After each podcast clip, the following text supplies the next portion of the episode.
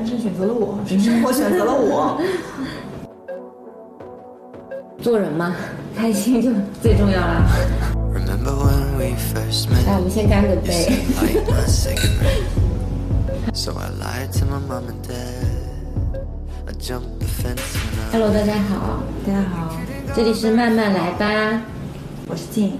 我是帕卡我们在山山里向大家好。像新的一年，二零二三年兔年，我拜个晚年，给大家拜个晚年。现在我们正在一边喝酒一边录我们的这一期节目。春天好像来了，嗯，对，已经立春了，已经过了立春了。这是一个节气吗？对，这是一个节气，所以现在其实可以蠢蠢欲动了。对，嗯，大概过个三四天就会迎来我们的情人节。计划？就快了，下周二。对，其实说白了，我确实没有什么计划，还完全没有计划。嗯嗯那你现在计划一个？我觉得可能我我我就我个人而言，我不是那种嗯特别就是特别会搞事情、特别会过节日的那种人。嗯，所以我我猜测吧，我可能应该会去吃个饭，或者喝个酒，和朋友还是和就是情人，嗯还是和家人？这就难说了，要看那天的情况，我们临场发挥一下。嗯，你有什么计划吗？没什么特别的计划。嗯因为刚刚 broke up，啊啊所以呢也不想不想显得那么凄惨。嗯所以准备呼朋唤友一下。嗯嗯，在家里做一个小型 party 吧。嗯就邀请几个朋友，菜单我都想好了，嗯，有什么准？备烤两盘菜，嗯那么一盘烤蔬菜，嗯，一盘烤海鲜，哇再炖个汤，嗯，再喝个酒。再喝个酒，嗯嗯，差不多就就这样，就是这样就你会邀请我吗？不知道，到时候看吧。然后这样这样一天就情人节就忽悠过去了。嗯，嗯，其实也不是什么大事有一年，嗯、你也在我家一起过情人节的嘛？啊，我记得。对，这也挺开心的。那那那一次好多人啊，当时还有我记得有单身的肉肉，嗯然后现在他都已经在在澳大利亚，嗯准备当爸爸了当爸爸了。你有没有什么在情人节，就是关于情人节的故事，你特别印象深刻的？没有特别的，嗯嗯嗯，但是我曾经有个好朋友，嗯就是可以晚上一起过夜的那种，啊，女 生女生。女生嗯。对，经常那段时间她嗯情绪可能不是很好，但是我们经常在一起玩，嗯，然后每年情人节的时候，她都会送送我一束一束花，嗯。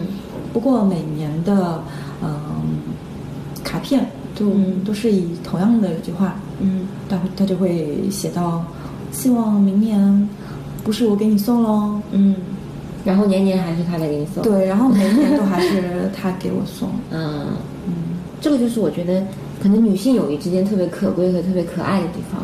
好像我觉得不可不太会有两个男生会有这样的故事发生吧，嗯，对吧？应该嗯就这样就很奇怪，让人会觉得嗯，这个是是？怎么回事，又磕起来了。但是女生之间好像还挺正常的。但是我倒有有看到男生给自己买花的，嗯，是有。给自己也许情人节对对给自己买花，可能也有。吧，也有也有，就比较少。不知道，就那种大直男应该不太会做这种事情。嗯就大直男毕竟连自己女朋友都不一定都会送花，还会 逼着人对，送给兄弟。我曾经就逼着男友，嗯，说必须给我送直径三十厘米以上的。哦，这么精确吗？对啊，说你你你直男直男的话，你就要 KPI，嗯，就要上。把一个男友的 及格线就是你要会送花。嗯，哎，听说你卖过花，情人节。对对对，这个就是想当年吧，有一年的时候是刚好，有二月十四那天刚好是元宵节，嗯，然后呢，我们当时是有一个灯会的嘛，嗯，然后灯会那边有就是有一条类似于步行街那样子的，就可以自己去摆摊，就是那那天既是元宵节，又对是刚好是同一天哦中西合璧的一天。对，特别的特别的特别。然后呢，那天我就跟几个小伙伴，因为当时我也单身嘛，嗯，然后我们就说，哎，那我们去去去摆摊。然后我还特别去那个小商爱情 可以可以拥有财富。对，我们去小商品市场进了一些货，就是那种什么戴在头上的那种，呃，小恶魔角呀，就是那种那种会发光的，还有那种会发光的戒指呀，反正那些骗小孩子的东西。然后顺便我们想说，哎，刚好情人节嘛，便宜点就。小女孩，对，然后我们就去进了一点鲜花、玫瑰花，但也挺贵的，因为情人节就是整个整个花花的价格就蹭蹭蹭上去了，还挺贵的，就就去卖嘛。那我是负责就摆摊的那个部分的，然后我另外两个小伙伴就负责卖花的部分，他们就一直是流，他们属于流动的流动摊贩，流动摊贩，然后就就看到一对情侣就会上去卖嘛。嗯，有没有成功的？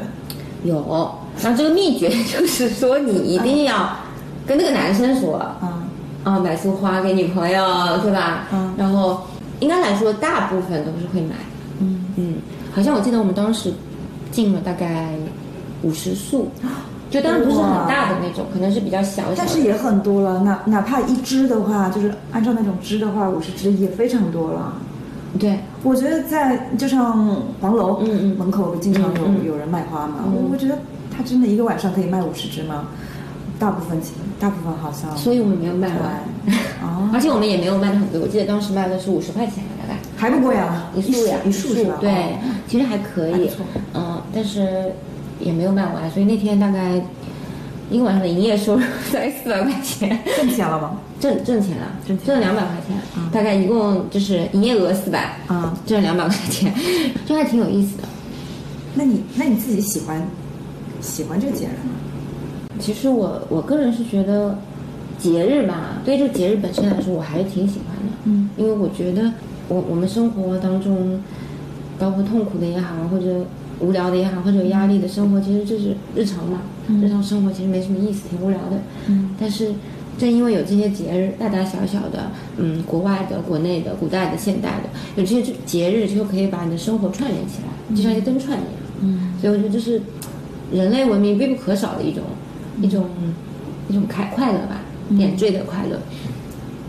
所以你你喜欢？嗯？我还是挺喜欢情人节的。嗯你喜欢吗？你应该也很喜欢。我不知道，嗯我但是每当提起或者要过的时候，嗯我依然还是特别的，还蛮开心的。哎我觉得是有一种向往，嗯，我觉得你还是一个蛮有仪式感的人。是吗？对，那比如我，我刚刚说的，我要我要做做一个 party 是吧？就会有准备，嗯或者说会有期待啊，我要去过啊，就是有这种，觉得这是一个节日，我一定要好好过，就是认真生活每一天的那种那种生活态度。期待还是有的，嗯这是最美好的部分。嗯，我觉得，嗯。所以你有没有收到过这种，嗯，是呃情人节礼物，或者送出过情人节礼物，就是你你觉得特别有意思的、有意义的？刚刚我我我有讲收到一些、嗯送送出，嗯，如果没有，好像 好像觉得我我不是就是暴露了自己的人，不是或者暴露自己暴露自己一直一直单身的匮乏的那种 真实情。真实悲惨的生活。那我就期待一下吧。嗯，就是对，那那你就设想一下，就是你希望收到什么礼物，你就会觉得很开心。收到礼物都会很开心，嗯但我我我不能拒绝鲜花，嗯任何女孩子嗯应该都不会拒绝鲜花吧？嗯，就无论什么礼物，再加上一束鲜花，想的很好。嗯，都很美妙。对，我的话，我就会也期待那种，嗯、e x p e c t 那种礼物，对，就是那种，就像很多。就是电影啊，或者里面会、会有一些桥段，就是哎，突然说送你个礼物，就掏出两张机票，就哎，我明天就飞那个佛罗伦萨，就那种感觉，巴黎，嗯就是一个旅行，嗯，然后嗯连行李都来不及收的那种，对，直接就去了，对，直接就去了的那种，嗯，喜欢这样的礼物。对，我觉得这个还是，反正我是没有收到过，就我也没送出过，但是我觉得那应该会是很有意思的。那你觉是得如果是你送出的话，这个会会是差不多感觉吗？对对对，是嗯，其实我、嗯我我倒是觉得送我还蛮喜欢送礼物的，嗯，那种感觉就是给别人制造惊喜，可能我会觉得比我自己收到惊喜要更让我开心。那你可以送我。对我我的 我去计划计划。就刚刚的元宵嘛，其实我也收到了来自呃静的一个礼物，然后我也非常的喜欢。他送了我一个嗯 AirPod，然后上面是刻字的，最主要是刻的字是？你来说一下，我有一些害羞。啊，我也害羞，他他刻的是 love you，然后后面有一个小兔子，因为今年是兔年。对，因为今天是兔年，特别而且我来我来自一个兔之家，啊，对对对，对，来讲一下你的关于兔跟兔子有关的故事。因为我爸曾经在曾经是养只兔子的，嗯就我家最顶峰的时候可能有三百到五百只小兔子。嗯，虽然我也不怎么帮忙，但是每次回家都会撸一下兔子，对和小兔子们玩一玩一下。且是那种白色的长毛兔，就是最可爱、最纯洁无邪的那一种。所以我觉得，哎，今年兔年嗯可以嗯送这样一个礼物，而且我也邀请你到我到我老家去嗯玩过，嗯那是我觉得特别好的一件事情。嗯嗯，我觉得我在分享我的过去，嗯我我是我是一个什么样的人，嗯我我在我曾经嗯有过什么，我嗯，就代表了你我的过去的一部分，对对对，重要代表了你，的一部分，你也是你自己的一部分。对嗯嗯。就是我觉得那一年我做的最好的一件事情。，对然后后来就是我我去完他家之后，他家马上就拆迁了，嗯，所以老房子就，如果那时候不去的话，可能就没有机会见到。没有机会。嗯，来，我们先干个杯。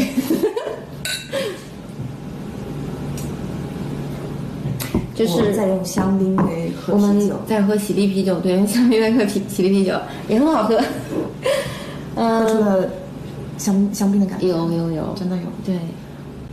而且颜色也差不多，对，嗯，稍微气少了一点。一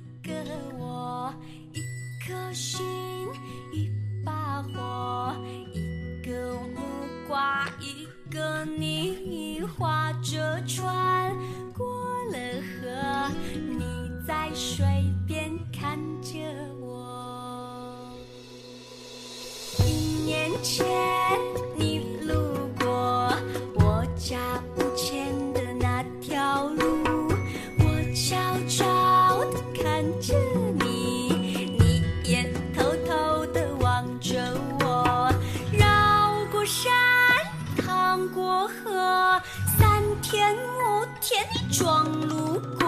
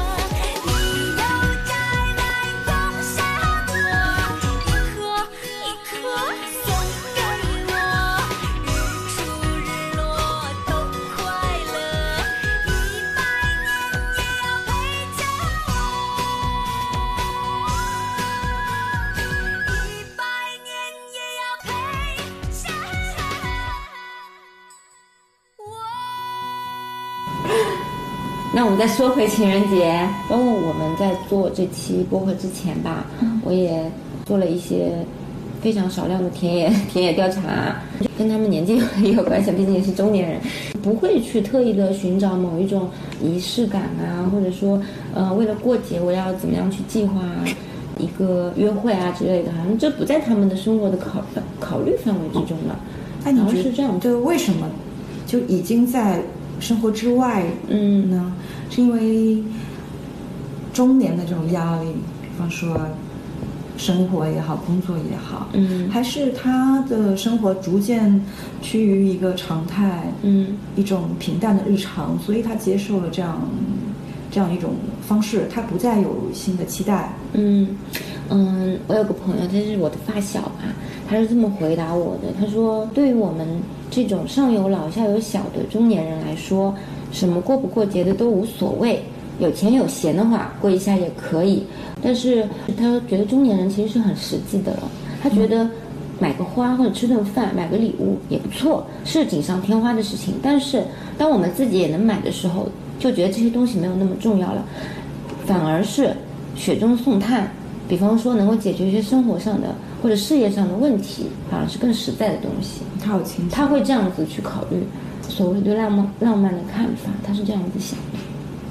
但我觉得其实也是代表了很大一部分人，就其实到了这个 人生的阶段吧，可能你要考虑的东西和生活压力确实非常大。可能不过的情况是，是真正的情人节的一个一个状态。对像我们的父母，像你刚刚采访的你的同事也好，嗯朋友也好，像一些刚刚分手的，还有一些单身的，嗯，其实可能实际情况只有少少数人在过。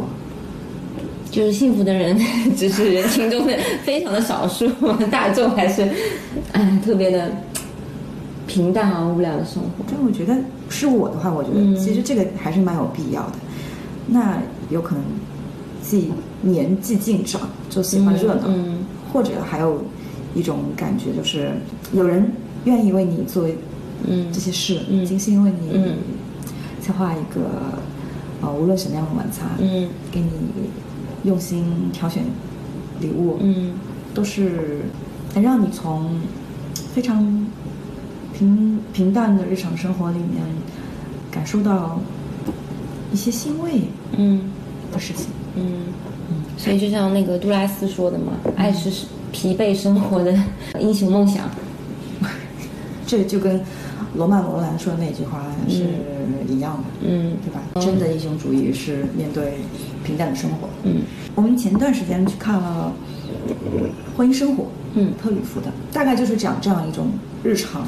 反正从新婚吧，还挺所谓浪漫的那种，情侣，对，因为情侣关系那个男男主他就是卖花的，对然后女主是一个钢琴老师，小提琴老师啊，小提琴老师，嗯对。嗯，到婚姻出现危机，嗯。有第三者，嗯然后分开，然后再和好，就比方说，嗯，花束般的恋爱，嗯还有之前寡姐演的那个婚姻故事吧，其实也是这样子的，就是就是婚姻其实是对于爱情的一种消耗，对于浪漫主义的剥夺，或者或者爱情终归是要是走走向走向平平平和吧，嗯不能说平淡，走向平和就是，有时候我觉得爱情这个东西必然是走向一种消亡的，罗曼蒂克的消亡。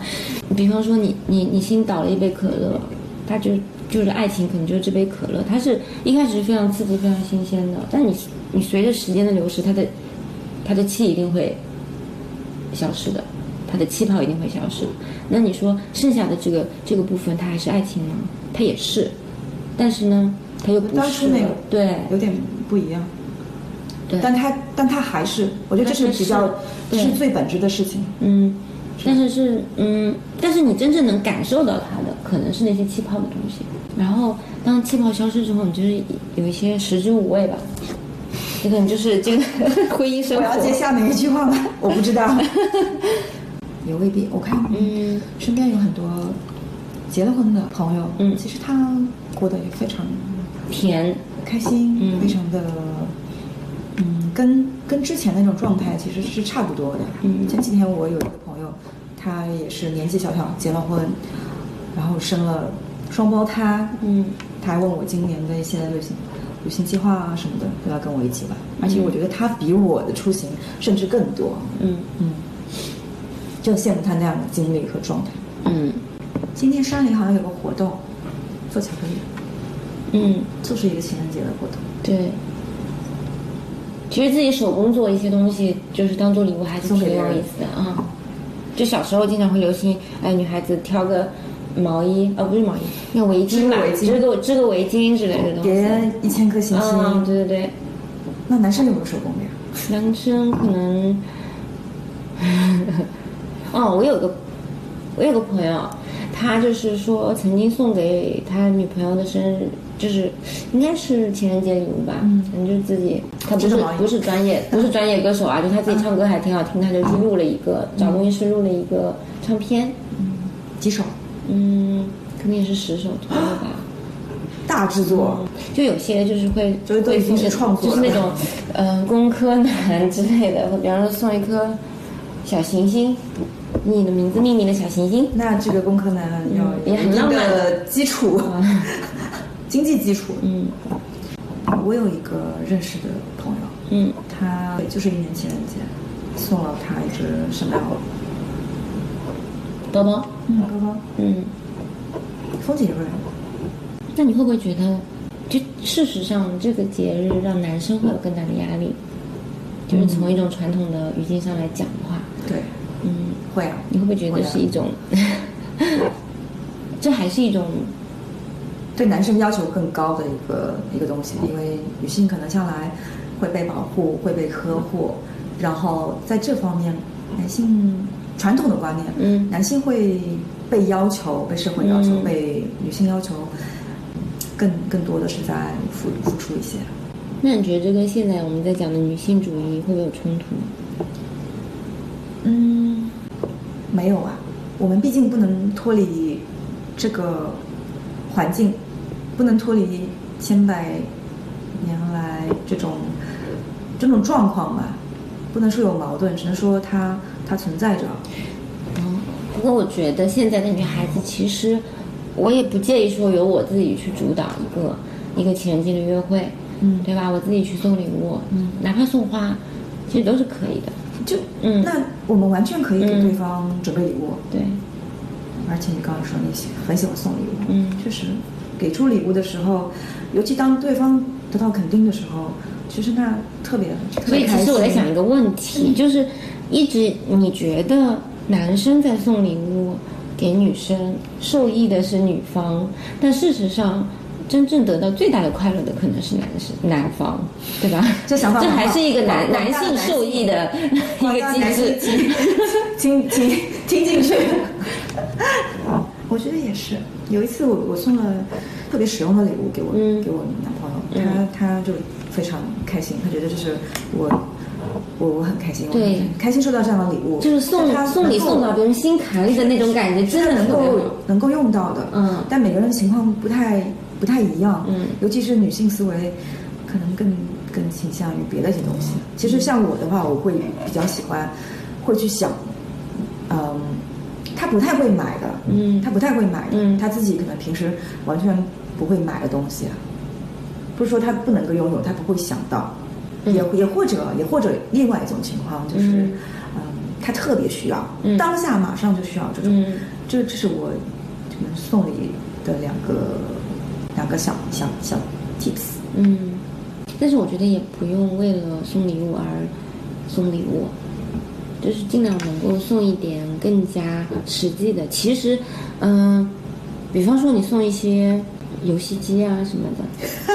然后其其实你自己也可以玩，就是以借以送他礼物的名义买一些自己也想买的东西。或者中性的风衣，对啊都可以经常穿两个人都可以穿，还有中性的包包，嗯，什么牛角包啊之类的。其实其实送就是会邀请对方旅行的那种，也算是自己也可以一起在享受嘛这份礼物。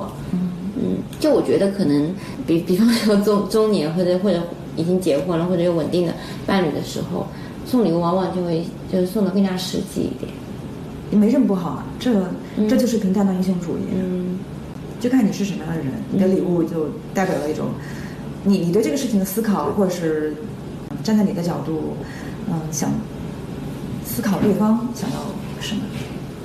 我我刚刚也说了，我我未必就是如果我真的要送一份礼物，我觉得未必是必须要在情人节或者某个节日，嗯，就是平常的时候，其实都是可以送的。可以啊。嗯所以情人节也是平常啊，也可以送。嗯，就就比方说我现在没有想好，或者我没有觉得有特别想送的东西，嗯。我也可以不送。嗯。就是可能哪一天突然想到了，我就可以就送给他。嗯，这一点我觉得挺好，就是嗯，不要为了送也要送。你。对，有些有些人会有这样的心态，就变成我觉得一种我有我有遇到，嗯。对，其实 KPI 就是的那为了为了送礼而送但那个礼物嗯并没有非常合适吧，对这样说有点或者也没有特别走心吧。啊对嗯。不过我觉得我在思考一个问题，就是现在的人，其实你看一年当中最热闹的节日，或者说年轻人最爱的节日，其实是圣诞节。你有没有发现？我觉得可能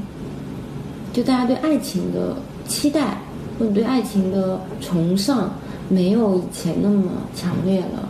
变低了，对，就是是因为我们更加容易能够得到爱情吗？还是我觉得这个社会更加开放，我们很容易从任何地方开始？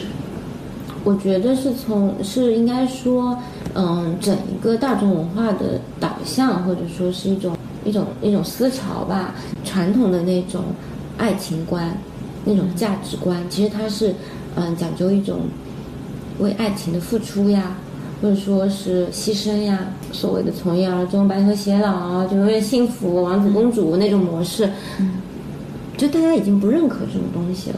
我们其实崇更崇尚的是一种个人主义，嗯，然后就是你要爱自己，你要首先爱自己，才能去爱别人。还有现在正在崛起的女性主义对，就是说，你你现在如果一个女孩子说，哎呀，我就是特别喜欢谈恋爱啊，恋爱脑啊那些，会觉得哎这个人太傻了。就反而大家会觉得，怎么整天想着恋爱这种事情？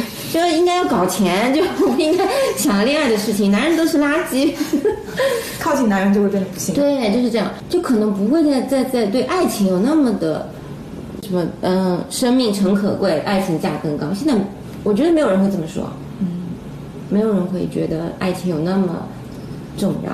嗯，在你的生命中就不可，对，所以当然是不可或缺的，对但是没有没有没有上升到没有他就活不下去，就是我觉得没有现代人很幸福的一方面就是现代人其实已经不相信爱情这种东西。我我相信，你是古代穿越来的人。你看，现代人其实是不需要爱情的，或者说不需要以婚姻为基础的爱情只。只只只需要亲密关系就可以了。对，只只需要一个，而且可以随时逃离的亲密关系。爱情好像可以被很多东西所替代，比方说陪伴的部分，嗯你的朋友、你的宠物都可以做到。嗯那比方说激情的部分，嗯你可以在其他的 偶然出现的亲密关系当中都能都能得到身体上的、你心理上的需要，其实都可以拆解成很多个部分，在现代的生活当中都是可以满足的。那爱情为什么是一定必须的呢？好像它没有那么重要。所以我们只是需要在漫长的生活中就享受这种突如其来的幸运就可以了。做人嘛，开心就最重要啦，只要开心就行。哎，你有没有就是关于爱情的电影，或者说你特别喜欢的？我喜欢的都都是不是特别第一的爱情的那种，比如说我喜欢伍迪·艾伦的《午夜巴塞罗那》，嗯嗯，它其实探讨的是一种嗯一种非正常、非正常。就是对非正常的爱情关但系。是把它分开来某一段，嗯，其实它是一个三角恋的故事，嗯嗯。但是其中的某某某两个人的关系，嗯嗯。我都会我都能感觉到那种原始的爱情的嗯。嗯美好在里面，所以爱情的我这是多样性这是我喜欢它的、嗯。它的地方，而且跟我平常所理解的爱情或者所理解的亲密关系就有点不太一样。嗯。嗯，这是电影所能给到的东西。嗯。我我希望在此之外，或者是在在此之上的一些、一些新新的新的思路，嗯对，或者哎还可以，原来还有这样的，嗯，其实我个人就很喜欢那个《爱在三部曲》嘛，我这是我特别羡慕或者说特别向往的一种一种爱情的嗯关系，我们有聊不完的天，就是他们一直在讲话，一直在聊天，聊各种各样的事情，可以一直聊。对，可以一直聊。他其实三部三部电影里面，他们几乎就一直在聊天。然后我就觉得你看他这部电影，会不会觉得，哦，好好聒噪啊？不会不会吗？不会，就觉得很有意思。啊，就是你会找到我，我一直觉得爱情就是找到一个跟你很相似的人。我觉得这是对我来讲，这是一个找同类。对，就找到你的同类。